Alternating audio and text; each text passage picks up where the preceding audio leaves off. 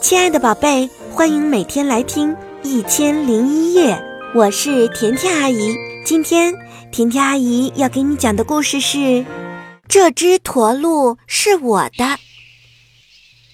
作者奥地利杰夫斯著，由杨玲玲、彭毅译，由接力出版社出版。小薇有一头驼鹿，一开始。这头驼鹿不是他的，是前一阵子他自己来的。小薇相信，他就是相信，这就说明这头驼鹿是他的了。他觉得这头驼鹿可以叫大大马，他做了一个名牌，挂在了驼鹿的脚上。小薇开始跟在大大马后面，跟他说明。如何当一个好宠物的规则？大多数时候，驼鹿似乎心不在焉，但小薇知道他在听，因为这时他正在很好的遵守游戏规则的第四条：当小薇放唱片时，不许发出太多的噪声。有时候，驼鹿不是一个很乖的宠物。他通常都不把规则的第七条放在眼里。小薇想去哪儿，他就得跟着去哪儿，不是吗？驼鹿的方向感非常好，可小薇就不行。规则的第七条第二款明明规定，不能离家太远，可驼鹿就是不听，所以小薇很快学会了出门时在路上拖一根绳子。这样，它就可以找到回去的路啦。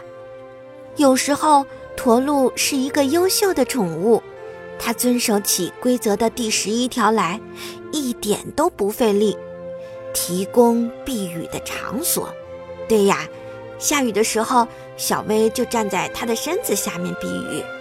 还有游戏的第十六条，要帮小薇把够不着的东西打下来。瞧啊！他帮小薇摘了个苹果，小薇说：“干得好。”有一天，小薇和驼鹿讨论来年的计划，他们边走边说，走了好长的一段路。这时，小薇有了一个惊人的发现，这个发现就是，还有别人说他们是这头驼鹿的主人。瞧啊，一位老奶奶说。哦，阿罗，你可回来啦！小薇说：“这只驼鹿是我的。”小薇惊呆了，这只驼鹿叫大大马，不叫阿罗。老奶奶弄错了，小薇觉得她应该纠正她才对。为了证明这一点，她叫了大大马的名字：“大大马，过来！”可驼鹿并没有理他。他似乎对老奶奶的苹果更有兴趣。老奶奶说：“阿罗小乖乖，来吃个苹果吧。”小薇又尴尬又愤怒，赶紧往家走。可是因为她太匆忙，路又不熟，一不小心，她就被自己的绳子绊倒，缠住了。她就这样躺在那里。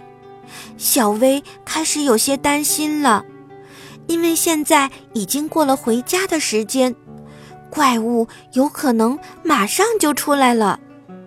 天黑了，这可怎么办？小薇刚刚排除了最后一种可能。就在小薇胡思乱想的时候，驼鹿走了过来，出色的履行了规则的第七十三条。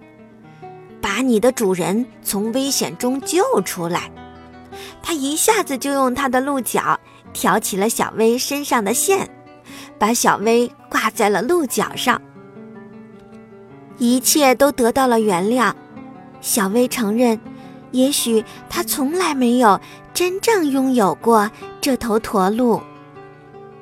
于是，她和驼鹿达成了和解。驼鹿会遵守小薇的所有规则，当然是在驼鹿乐意的时候。所以说，这只驼鹿也不是小薇的。有的时候，它的名字又变成了小多。瞧啊，有个老爷爷也看见了驼鹿，他说：“小多，你可回来了！你还给我带来了一个苹果，好样的！”那甜甜阿姨想问问你了，这只驼鹿究竟是谁的呢？欢迎你留言告诉我哦。留言的方法很简单，就在今天的推送页下面直接写留言就可以了。快告诉甜甜阿姨吧！想收听更多的好故事，就搜索“甜甜阿姨讲故事”来关注我吧。甜甜阿姨讲故事，只讲好听的故事哦。我是甜甜阿姨，祝你晚安。